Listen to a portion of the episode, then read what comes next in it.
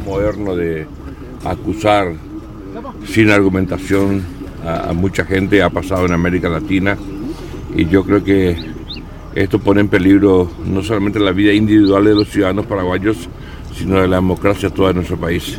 Y yo creo que esto se tiene que subsanar y ojalá lo más pronto posible.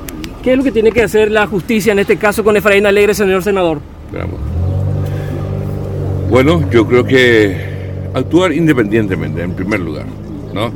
Yo creo que aquí existe suficiente motivo como para desconfiar que esta es una situación montada.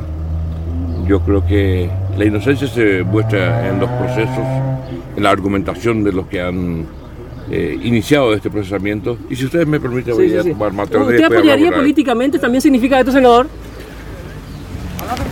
senador